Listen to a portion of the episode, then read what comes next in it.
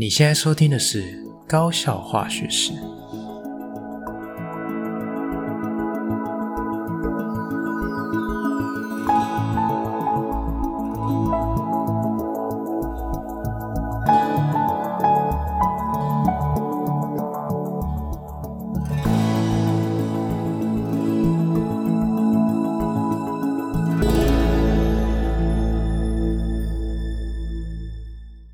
大家好，我是吉米斯，欢迎回到我们的频道。今天呢，非常的特别，我们这一集访谈呢，真的是我敲碗已久，真的是非常期待，非常期待。这大概是我人生中前三名，就是想要访问的对象之一。好，今天的特别来宾就是传说中的吉米妈，大家掌声鼓励。好，只有我在掌声。好啊，那我们就是不是请请请我妈妈本人吉米妈跟听众朋友打个招呼一下？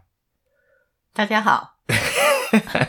我是居民吗，你是不是觉得很尴尬？很尴尬啊！为什么？我从来没做过这种事。呃，这人生总是会有第一次嘛，对啊。所以你知道你今天要受访吗？我不知道。好，那我我先跟我先跟听众朋友稍微介绍一下我的妈妈本人哈，大概是怎么样的一个人物轮廓这样子哈，就是。当然啦、大家对于自己的妈妈都会有一个想象，但是我觉得我妈特别厉害，就是因为呃，她是一个非常厉害的学习者啊、哦，在呃我的人生经历里面啊，她呃一直不断的在钻研书法，然后还会拉胡琴，还会画国画，而且就是根据他的老师的说法，他就是非常有造诣，而且。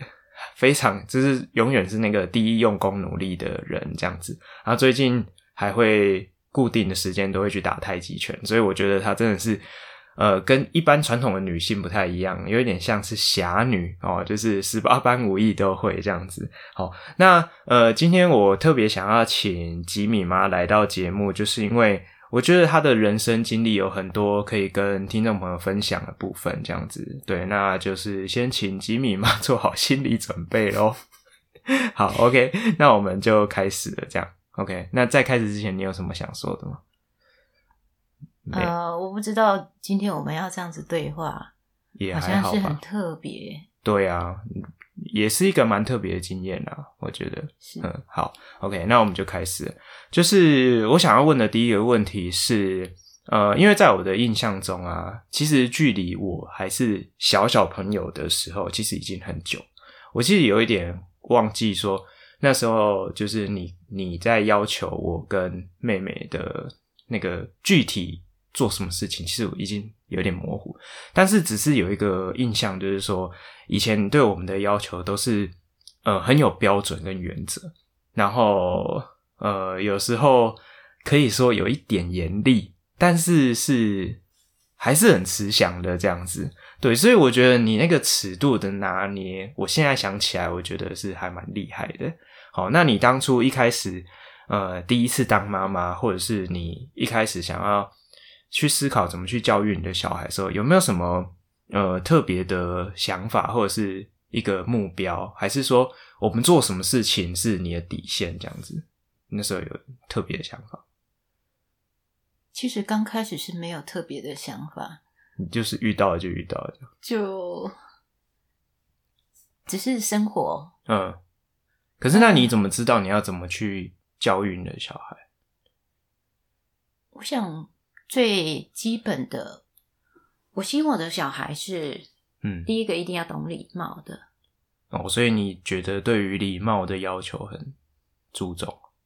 可是那像现在很多小朋友，就是他就是会会闹啊，会就是听不懂人话啊。以前我们小时候一定有这个阶段啊，啊，你那时候是怎么要求？在某个层面上，我觉得我刚才。刚刚还有吉米斯已经讲了，嗯，我是算是严厉的妈妈，我觉得自己会慢慢去 去反省自己，会觉得自己真是很不应该。我记得他们小时候总是会有哭闹的时候，嗯，我有一个绝招，就是说，嗯，再哭再打，再哭再打。现在听起来非常残忍，所以所以。所以以前，因为以前那个年代其实是蛮流行体罚的，但是我我不是，其实是不不太不是用很主张体主张体我我我没在体罚小孩，你但是你你拿拿拿什么？你拿什么立场讲这句话？除非就是他不诚实的时候。哦，所以如果假设一般的情况下你就还好，可是如果假设说谎或什么，或是狡辩，你就比较不能接受，完全不能接受。嗯，你可能要近一点哦。所以所以如果假设是有发生这种事情，是你会特别在意的，这样。我觉得这是对他将来有一个很不良的影响，我就人格的成长的部分。是是是，我就会。他好像已经到了我的底线，哦、我一定要让他非常的明白这个事情不能说谎，不能再犯啊，哦、要他清楚知道。那那个手段是什么？就给他打下去，就是要适时的给他牢牢的记住。讲的很保守，好，OK，好，所以呃，那你你有没有什么印象中比较记忆深刻的事情？就是以你的角度。有没有发生什么？比如说，在我身上，或者是在在妹妹身上？啊、呃，我记得好像有一有一有那么一件事情，就是你如果是太糗的，你就不要讲了。哦哦，不会不会，这个好像就是很家常，就是、嗯、啊，因为家里面之前就是还那个他们的阿嬷身体也不是很好，嗯，那老人家总是比较早就寝，嗯。那孩子的书房在楼上，嗯嗯，然后他们推推椅子啊，搬动椅子，你说这样发发出那个 这样咯或者哐这样子的声音，嗯，我都会禁止他们发出声音。那我说了，他又又在犯又在犯的时候，我就会处罚他，嗯。把椅子从左边端到右边，右边再移回左边，而且不能发出声音，不能发出声音。是我吗？我记得都有哦。只要有声音，重算哦。这样子来回，一定要十次以上哦。只要发出声音，就要重算，就重算。但你也很有耐心呢。啊，可是现在你们谈起来都说我是一种很变态的处。可是我觉得我我听的我就是蛮。蛮惊艳的，我自己啊，我我现在重新听，我觉得蛮惊艳，因为其实我自己在学校里面，有时候想要去指导学生一些，譬如说生活习惯的部分，有时候其实好像也是会用到类似的方式，只是可能没有像你那么极端啊，就是十次，然后一个声音都不能发出来。对，可是我觉得是还蛮重要的，而且我觉得我自己的感觉就是。你看，像我刚刚就有讲说，其实我对于具体做什么事情，我其实已经没有很大的印象。可是，像我现在自己在，不管是在哪边，自己在家里，或者是我在外面用餐，那个椅子的移动，我一定就是这样轻轻的。对，还有就是还有关纱门啊，关纱门也是，是是？你说不能这样啪这样，对，不能就是很很轻率的，就是把把门就突然把它放手，然后你发出那啪。这样子的声音，嗯，我就会叫叫你们说，关十次，你走出去关好，再走进来再关一次，嗯，这样子来回几次，是哦，啊，那所以所以如果是呃，你会有这样子的一个坚持，是跟你小时候的成长经验有关系吗？你小时候也是这样被教导的吗？是，嗯，我的父母虽然从来不。不打骂小孩，嗯、可是我们就是在他身上，就是看到他们他们的生活的那种自我要求就是这样子，只是一个生活，没有特别的教养。所以以前的那个年代，他们也是很注重这种，这是一种人跟人生活习惯的一种良好的互动，就是我要有礼貌，不要去干扰到你的那种概念。嗯所以以前，即使是在农村的生活也是这样。是是是。哦，我觉得还蛮厉害的。嗯，好，那嗯，那因为接接着我就想要问一下哦，就是因为呃，其实我们在过去的这个求学阶段啊，就是既然都讲到小时候的事情，那我记得我我自己小时候很常听你在说，呃，你很小的时候还是学生的时候，家里的经济条件不是很好，因为你你都说你们是务农长大的，那有时候在那个呃。学校上学的时候啊，自己用的东西，铅笔也好，铅笔和布鞋什么，可能也都是只有那个很珍贵的那一份。那是不是因为这样子，所以你特别珍惜任何学习的机会，而且也特别努力？你觉得是因为这个原因吗？当然了，嗯，那因为我的父亲虽然家里务农，生活条件是很很辛苦，嗯，但是他对我们的教育是很重视。所以他特别把我们的户籍先把寄放在嗯朋友家里，嗯、就是帮我们转学区到市区的学校。那个年代就知道要做这件事情。我父亲其实是很有远见的，嗯，那他就那相对的，我的同学嗯，都是一些公教人员的家庭的子女，嗯、或者家里面是经商的，嗯，那。相对的上，那个经家庭的经济条件就好很多，就好很多。嗯，那在使用的文具方面，我记得同学的铅笔盒里面，嗯，他的铅笔是摆满的。你你是说他的铅笔盒里面塞满了塞满了铅笔，而且每支都是长的，都是很很完整的铅笔。嗯，那我就只有一支。你只有一支，或者顶多就是两支，也不会是长的，也不会是长的，甚至于是写到最后，已经手已经没办法握的笔杆，嗯，我们会去找到原子笔杆，嗯，再把它接上去。你是说那个铅笔后面再套一支原子笔杆？是是是，加长，然后你手还是可以继续握，还可以继续写到没有为止，写到完全没有笔芯。我我觉得这个是很珍贵的一个，这叫什么史料嘛？就是我觉得这个在现代社会来讲，就是几乎是完全绝迹的事情。第一，第一个，现在几乎没有小朋友在用削的铅笔，大家都是用自动铅笔。然后再来，可能大家也不知道什么叫做用用到没有办法用去塞笔杆。所以这个在以前你小时候是大家都会这样子吗？还是只有你们家会这样子？嗯，我们那个时候就已经有削铅笔，嗯的这个器材，嗯，嗯但是是属于那种最小型，用手转动的那种，哦，就很很阳春的阳春的那种，嗯，但是我连那个都没有，所以你是拿美工刀这样？我，是也没有美工刀，也没有美工刀，就叫小刀哦。那小刀，你是说那个这样折叠有一个刀鞘的那个哦？那小刀，所以我也就练就了。很会削铅笔哦，所以你手很巧，就是从小就是要做这种很精细的。是是是，哦是哦，好酷哦。那所以也因为是因为呃经济条件跟物质比较呃可能没有那么宽裕，所以就特别珍惜任何的物质或者是学习的机会这样子。嗯，所以你那时候是上学是什么样的心情？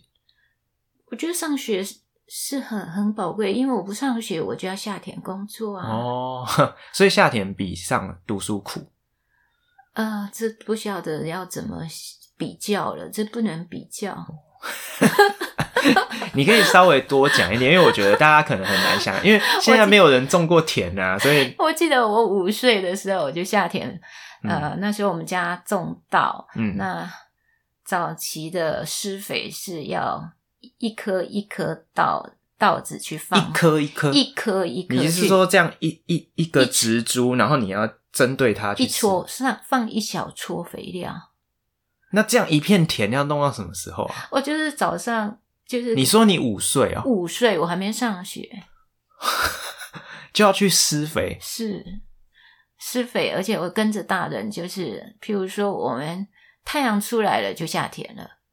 到中午十二点，所以你就这样子一直晒太阳，这样是一直晒太阳，而且我没有喊过累，也没喊过说我不要了，我累了。对，现在小朋友我要休息，出去像去那个什么爬山什么，走一小段就哭，然后就说要要爸爸抱，妈妈抱。你以前五岁在夏天是施肥，是从日出到做到中午这样，是，然后中午再吃个午午饭，嗯，又夏天了，又到天黑，所以难怪你觉得我去上学是一件幸福的事情，上学太轻松了，是哦，那。可是我我印象中你说你还是得夏天啊，比如说你下了课回家，嗯、还是要帮忙务农，对，还要再找时间写作业，都一一件事情都不能偏废嘛，对不对？当然是哦。那你怎么会？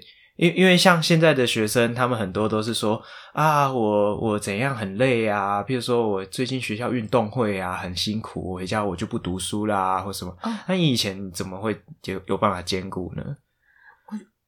我我我想这个也是一种训练吧。嗯，因为我们放学回家会有每个兄弟姐妹会有固定你要你要负责的工作。嗯，譬如说哥哥姐姐要做饭啊，有人要。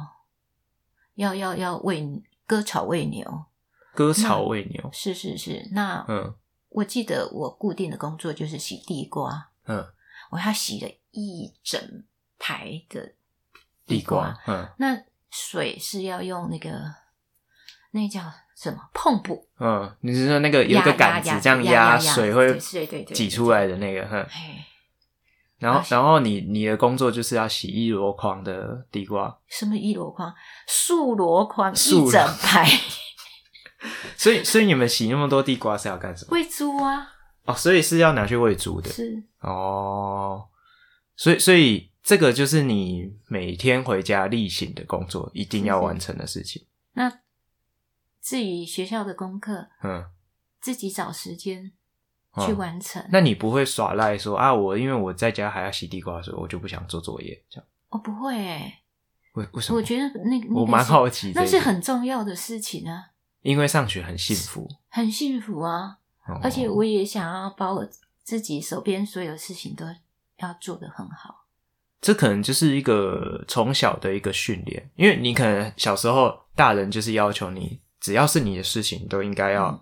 确实做到，而且要做到完美，是，是，所以就是造就说，你慢慢的长大，你每件事情你都会这样自我要求，是这样吧？应该是这样，嗯，应该 也许是这样子吧。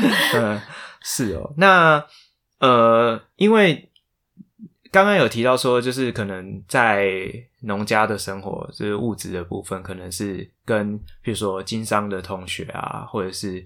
他他的家庭是公务员的同学，比起来经济上面你可能是呃稍微比较弱势的，所以这个会让你在上学的时候会比较自卑吗？或者是说会不会影响到你后来长大对自己比较没有自信这块？嗯，我觉得自卑可能是在内心里面，但是在嗯在学习上面，我倒不觉得。我有特别的自卑的感觉，呃、可是内心、内心的心里面的感觉，其实还是有的。因为我身边同学还是有一些，嗯、他可以去学习一些课外的嗯才艺，嗯，对我来讲那是梦想，根根本就是不可能的事情。嗯嗯嗯嗯，所以所以呃你。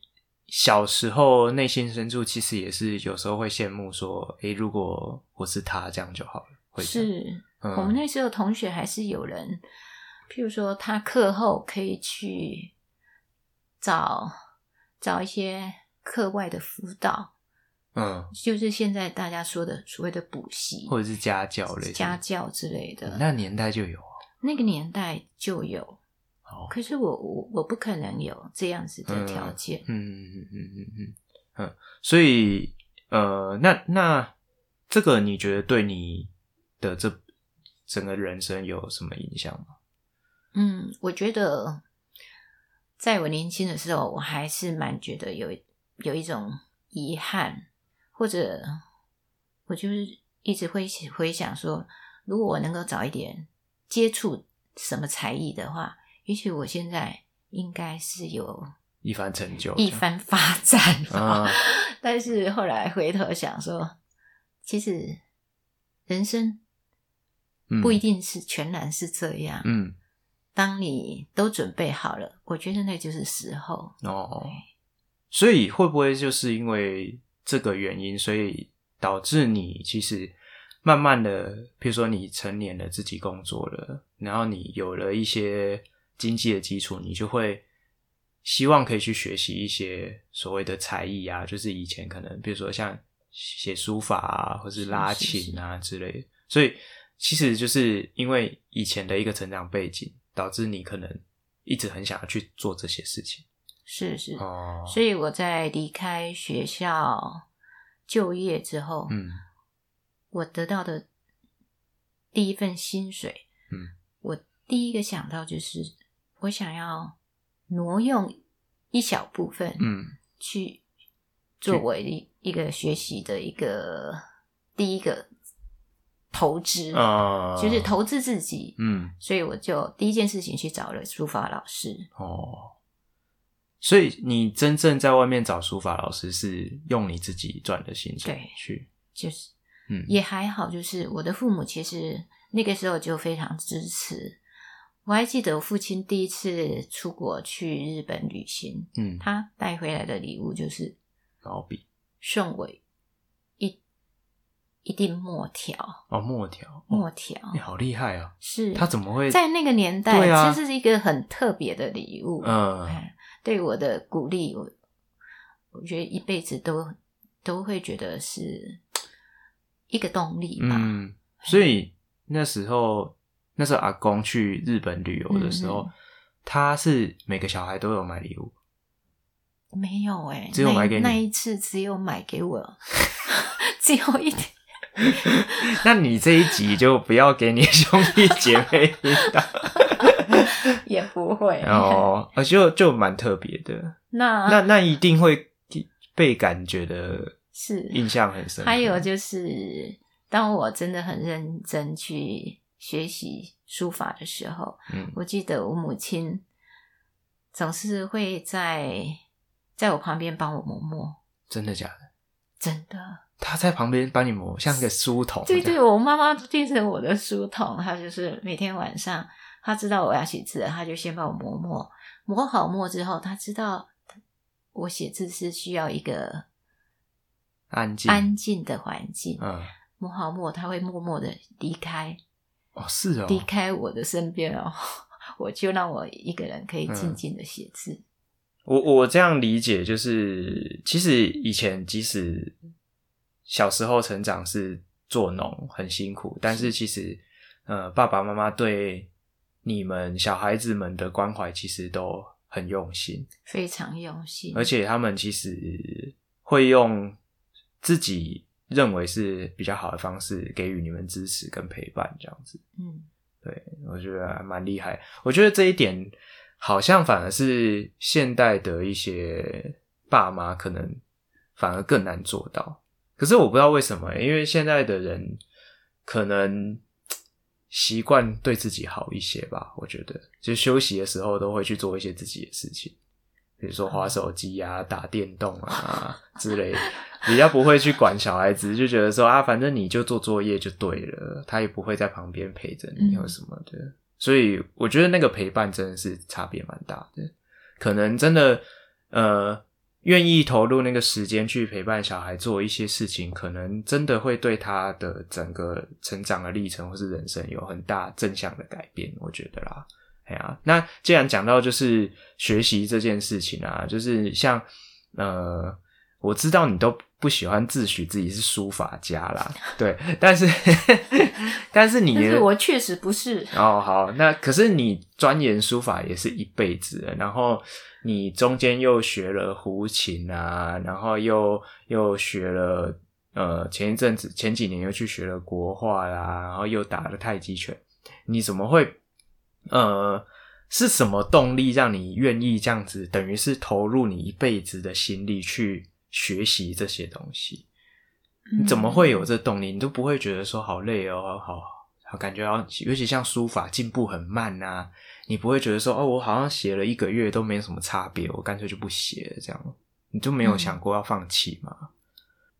啊、嗯呃，因为我觉得这种学习看似是很、嗯、很累，是一定是非常累的。嗯，就像你刚才说的，嗯，看不到成果，对，呃，但是相对的，嗯，它是可以让你做很久的事情。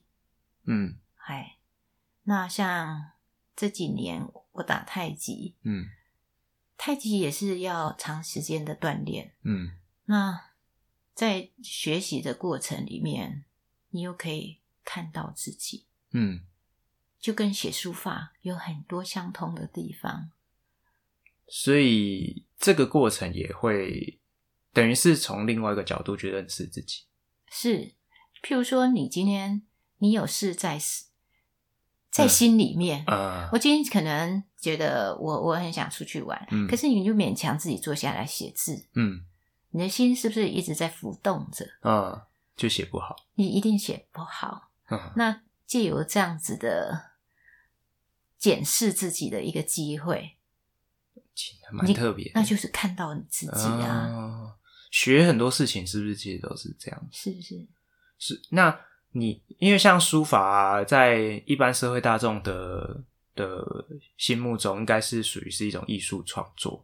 那它会随着你的心情而改变吗？就是比如说，假设你今天很开心，你最近很开心，写、嗯、出来的样子跟你最近可能有一些担忧的事情写出来的那种感觉，会是不太一样的。当然是不一样啊，嘿，是，所以所以你会觉得都是好的吗？还是说你会觉得说？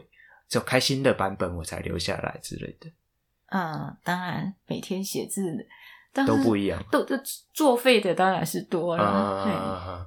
可是有时候这个也是一种很有纪念性啊，就是比如说你那一段时间的人生的经历化成一个作品，嗯，它就是一个代表性的东西，应该是这样子。对，我现在倒是觉得，如果说呃有一个特别可以记录的事情，嗯。为生活记录嗯的这这样的书法，嗯、这样子的书写，嗯，我觉得那才是学习最珍贵的东西。哦、比如说啊、呃，孩子这一段时间需要鼓励他，嗯嗯，我写一段文字送给他，嗯，对他对我都是一个记录，嗯，哎，那我还记得我有一个外甥女。她生了小孩，嗯，那我想说她初为人母，嗯，我必须鼓励她，嗯，那我就也写了一个一个作品送给她，嗯嗯嗯，我我印象中很深刻是，呃，我之前小我小时候去当兵的时候，然后那时候就觉得压力很大，因为我在当兵的过程中，就是后来下了部队就被长官捉去。抓抓去当文书嘛，然后那时候当文书的时候，就有点像行政助理那种感觉。可是那时候长官就是军中的文化，就是有一些比较狗屁倒灶的事情。然后我就觉得说，哎，有时候感觉莫名的背黑锅啊，或者是莫名的被骂。我记得那时候其实心里面压力蛮大。然后那时候你就有给我了一张书签。嗯，然后那书签上面写的字，我现在还压在我书桌下，就是压在我学校办公室的书桌下。上面就是写了呃两句话：智呃智者转心，愚者转境。好，嗯、那白话的意思就是说，有智慧的人，当你遇到了逆境的时候，你是会去调整自己的心境，去面对它，适应它。只有笨蛋才会选择。逃避这样子，我自己的解读是这样，是是吧？好，好，所以其实有时候我觉得，呃，虽然我是学科学的啦，可是有时候真的是蛮欣赏那种，呃，文字的意境。其实有时候一个很经典，一段很精炼的文字，你每一次再去看的时候，你可能体悟又不太一样。嗯、对，所以呃，那时候当下收到这个书签看的心情跟。我现在经过了可能十几年，再回头去看的心情就不太一样。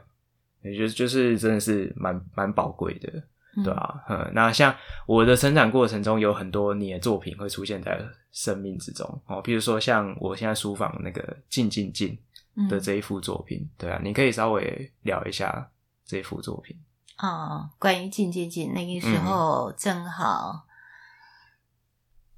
我要考试嘛，你要考试，嗯、哦，那时候在家，呃。充斥苦读，嗯，那为了鼓励鼓励你继续坚持下去，嗯。啊，就写了这“进进进”这三个字哈，嗯，那我想说这三个字虽然，呃，当然是字是不同，嗯，但是我想这是一个相通的道理，嗯，你要培养自己的嗯。能力，嗯，然后。要坚持，嗯，然后最后，嗯，你战胜的是你自己，嗯，而不是打败敌敌手。对啊，因为我我跟听众朋友分享一下这三个字哦，这三个静静静，一个是呃安静的静，好，然后另外一个是竞争的竞，然后第三个是有劲道，哦，就是很带劲的劲，哦，那。这三个字的意思就是给大家去想象一下。好，那我简单讲一下，这个是我在国小的时候，就是那时候教室布置主要都是老师在布置，然后我还记得我国小的导师他就把这三个“镜”贴在教室后面。哦，其实我那时候不知道为什么，我看到我就是很有感觉，我我不知道，感觉蛮早熟的，我就一直记在心里啊，所以后来。在我准备教师甄试在家读书的那一段时间，我就就跟跟妈妈提到这这个小故事，后来他就写成一个作品，就鼓励我继续努力这样子。对，然后现在这个作品也挂在我的书房里面，对啊，嗯，如果有机会的话，我就拍起来放在粉砖上面给大家看一下。好，OK，好，然后呃，再来我是想要。聊到就是时间分配的问题，因为其实刚刚有提到说，无论是钻研书法或是国画，任何你在学习的东西，你都是无比投入。好，在我眼中啊，你都是无比专注的投入。嗯。可是有一段时间，就是当我和妹妹还是学龄儿童的那个阶段，嗯，我我们其实。很需要的是家长的关注，或者是从旁的辅导指导的那一段时间。其实你有一段时间，你的书法的学习是有暂停的，对不对？嗯嗯，那你你为什么会选择在那个时候中断你的学习？我想那个中断是必绝对必要的，嗯，而且这种投入是绝对值得的。嗯，但是在那一段时间。虽然没有提笔写字，嗯，但是我并没有完全放完全中断学习。嗯、那我想学习的方式有很多种，嗯，在那段时间，我可能我就是读帖，读帖。你是说就拿那个字帖来看这样子？是是是，哎、那读帖的话，相对是你用你的眼睛，嗯，去学习。用你的心去学习，嗯，除了手不能实质的写，那写的话，或许你也可以，嗯，在你的大腿上写，在你桌上写，嗯，那也是一种写，嗯，嘿，就是换一种方式，嗯，那我想活在当下是很重要，嗯，那孩子的教育如果错过。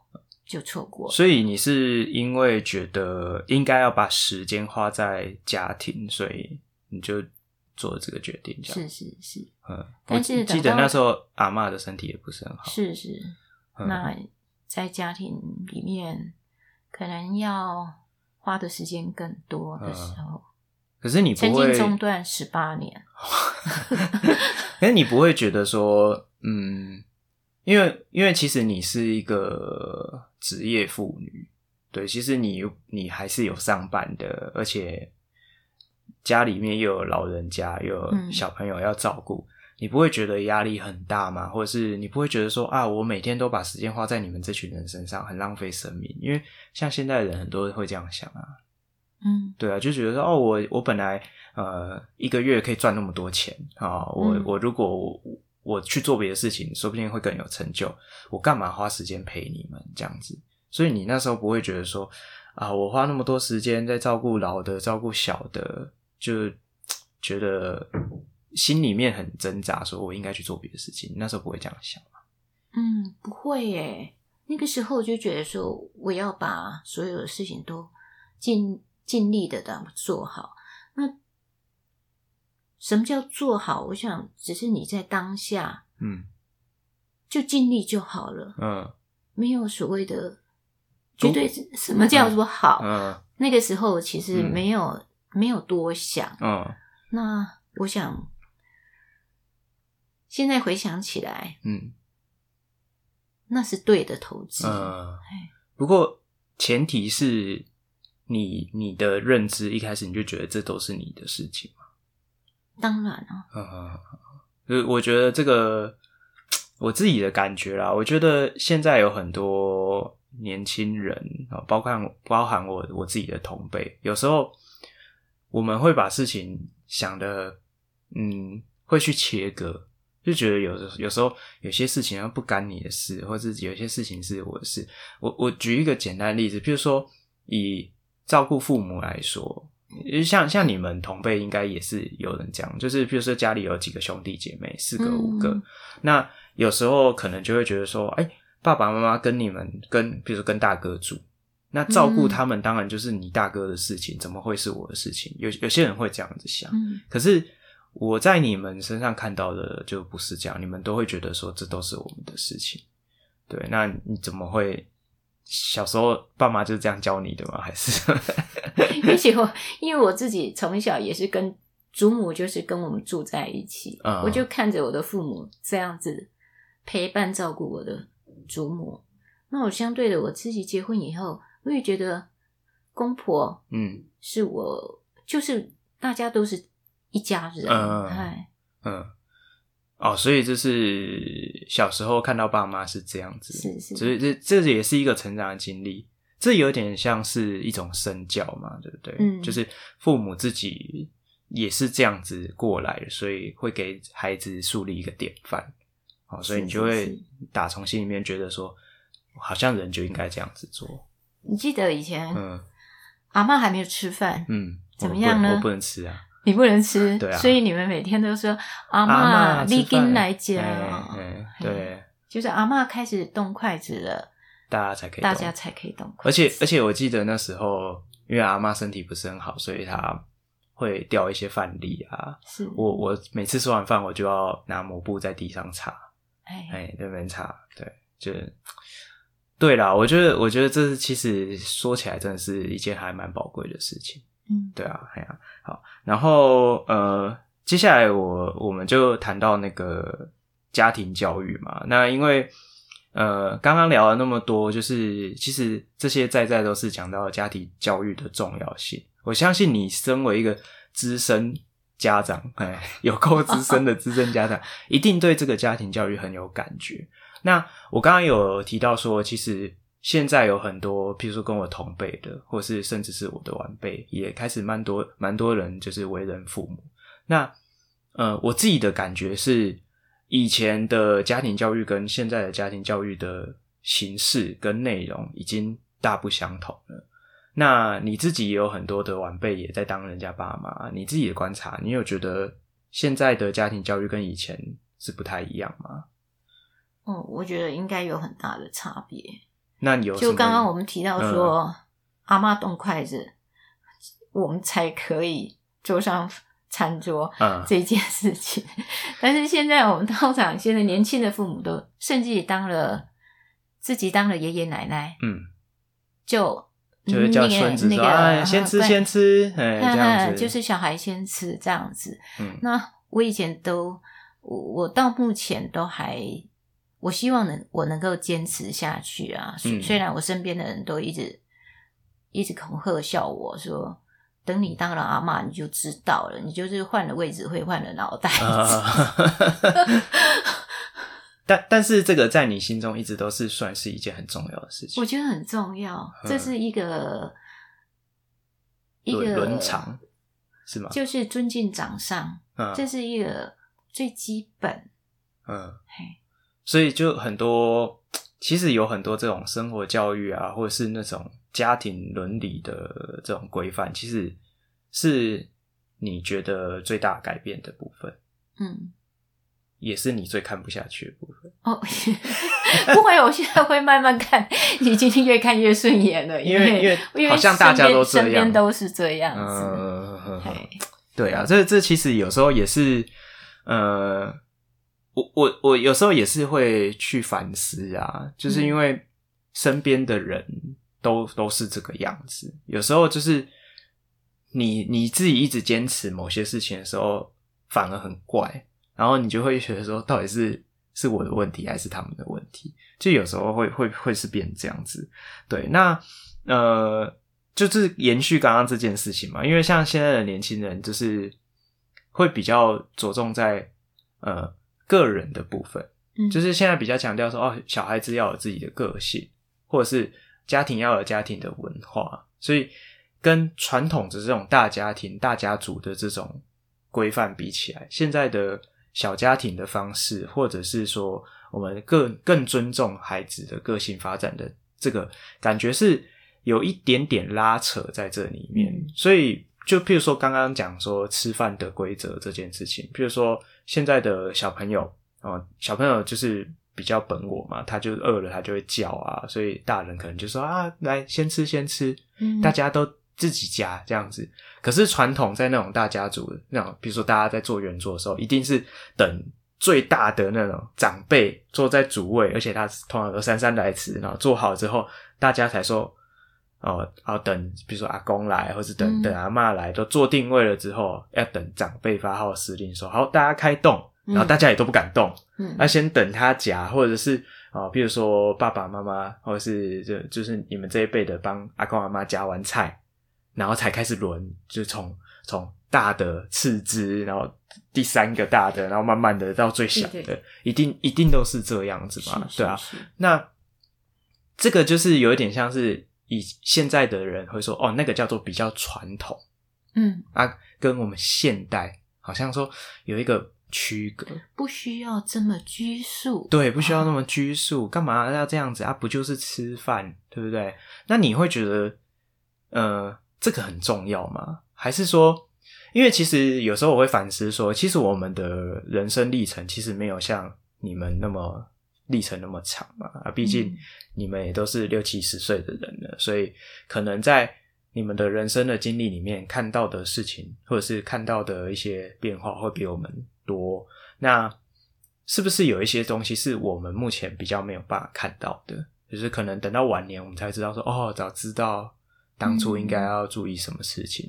为什么我们前面要提到在餐桌上的一些礼仪哈？嗯、那其实餐桌礼仪其实是我们这个整个生活规范的一个浓缩。嗯，那个细致、精致，可能只有你用心的人才会觉得那是一个很重要的事情。嗯嗯嗯。可是你忽略了，或者你把它看重。嗯，你去把它好好做好，我想这个差距对整个家庭一个伦理的概念，嗯，我想影响是一生的。嗯，因为有时候我会觉得说，我们常常啦，现在、嗯、尤其是像我们在学校工作，有时候接触很多的学生，他们一定都是最新一代的年轻人。嗯，那我们有时候常常就会觉得说，啊，现在年轻人越来越没有礼貌。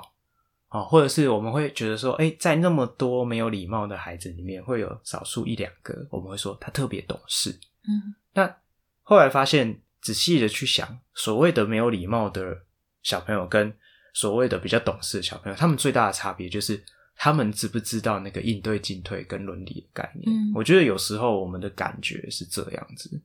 对，所以像我自己，我我现在应该处于的阶段是有点像是一个中间地带，嗯、对，就是要要说我老也不是太老，要说我年轻我也不能不，不对我也不能以年轻人自居，所以我自己看到的感觉有点像是夹在这个极端的两端，我自己就会觉得说，嗯、呃，其实好像是这个样子，是因为家庭教育的关系，所以呃，我自己也会给自己一个反思，因为像现在小朋友也才五个月大，嗯，我就会开始想说。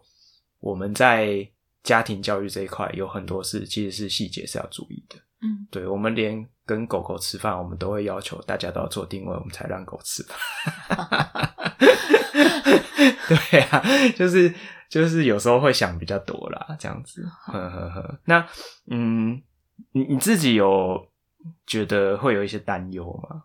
就是。哦就像刚刚你就讲说，你的同辈或者是你的朋友会会笑你说，啊，到时候你自己当了阿妈，你换了位置，换了脑袋，你会不会担心说，有一天全世界都变成你你你脑海中那种没有礼貌的那种样子？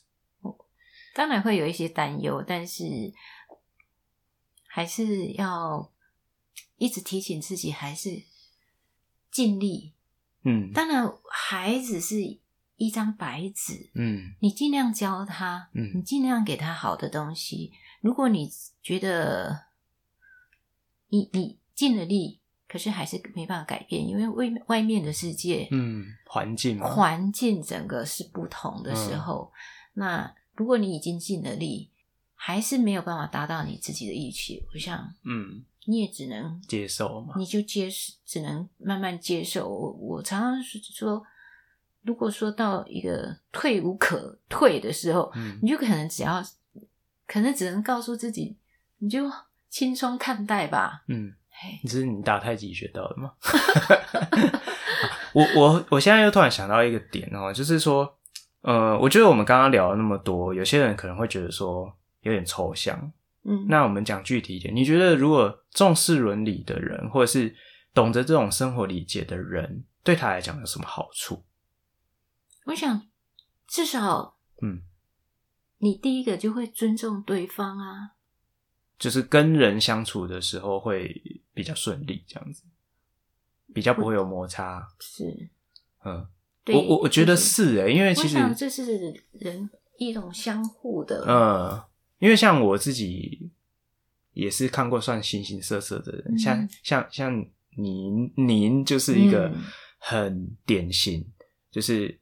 做人处事是属于圆融型的，就是呃，讲白了就是见人说人话，见鬼说鬼话啦。啊，啊，这样子 好像也不太好。就是就是每一种人，你都可以跟他相处的还蛮不错。其实我觉得这耳濡目染，我我自己也觉得我好像是属于这类型的人。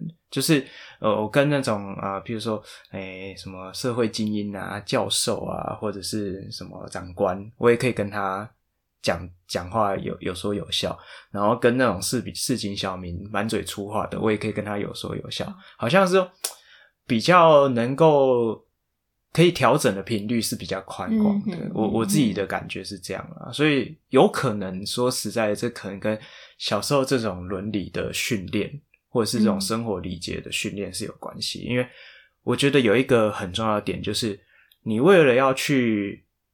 可以敏锐的观察到这些，呃，就是譬如说辈分之间的一些伦理上面的规则，你就必须得用心的去观察人。嗯，我我自己的感觉是这样，就是你你为了要让自己敏锐的变成一个乖巧懂事的人，你就必须要懂得去观察人。嗯，那你能够懂得去观察人，你就比较能够找到。点去跟对方沟通，我我自己的感觉是这样。我想那是刚才你讲的是关心，我想那就是一种设身处地。嗯，那譬如我我会站在对方的立场去想，嗯嗯嗯嗯，那如果我能够这样子用比较和善的方式去对待对方，或者跟人相处，相对的。他回报我的也是这样，嗯，那我想真的是大家都都愉快的事情，嗯，为什么不要一直维持这样子的心态？我们每天也你快乐，我也快乐，嗯，就是一种良性的互动，因为像现在的很多，嗯、现在的比较所谓新潮的思维，大家会比较以自我中心为本位，就会觉得说，嗯、呃，好，我们现在这个游戏规则对我没有好处啊，我为什么要遵守？可是他可能没有想到说，就像你刚刚讲，就是设身处地的去别人想，嗯、那为什么当初？呃，比如说长官会定定这个规则，或者是呃，为什么对方会这样子要求？可能有他的考量跟立场。嗯、对，所以有时候能够设身处地去为别人想，其实在互动上会比较顺利，因为鱼帮水，水帮鱼嘛。人毕竟是群居的动物，所以其实我觉得这一点，其实我觉得这样想起来是蛮重要的。对，那那你觉得还有什么好处吗？懂得这些东西，嗯。大家会觉得说很累呀、啊，不会啊，嗯，这样反而不累啊，嗯，怎么说很累啊？因为你不需要，你，你不需要每天每天要武装自己，哦，光是武装自己，我想你就已经累了一大半了。嗯，的确，因为我觉得现在很多人真的是只要在外面抛头露面，都是随时是一个全副武装的，好像要备战。对，因为会觉得说我我不容许别人侵犯到我的领域，嗯、所以。他随时都是维持一个很警戒的状态，嗯，对，这是说实在真的是蛮累的啦，对啊，嗯，好，那最后一个部分就是，呃，因为我们其实在这个节目的听众朋友，其实有一些是学生的家长，对，是是是，我希望我没有说错话，嗯，好，然后也有一些是中学的老师，那甚至绝大多数是现在的学生，那。我觉得，既然您身为一个资深家长，而且应该算算成功的家长吧，呃，我自己这样讲要怪怪的。是是是，那 我们好像都不适合讲。那那你你有没有什么什么什么建议，或者是有没有什么提醒，就是要跟这些家长分享的？呃，其实我一路走过来，嗯，我我觉得我不是一个。虽然吉米斯说我很努力，嗯，嗯，可是我觉得我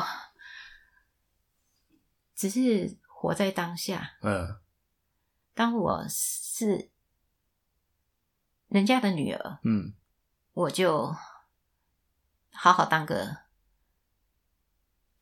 这个角色，父父母的女儿。嗯，当我当了孩子的妈，嗯，那我就好好陪伴他们。嗯。好好教育他们。嗯，现在当了阿妈，嗯，也许我的孩子他会想起我以前的一些，嗯，呃，魔鬼训练也好啊，变态处罚也好，我觉得 虽然那都是过去了，嗯，但是过去了，如果对他还有一点记忆，嗯，他可以拿起来用，我觉得他表示他觉得他受用，嗯。那就好了。嗯，嘿，嗯，感觉你的人生好正向啊！对啊，你就是觉得不知道哎，就觉得你你一直以来都是一个，不管今天遇到的是顺境还是逆境，永远都会用正面的角度去看待。那人生没有过很黑暗的时候吗？哦，那。黑暗的定义是什么？你太正向。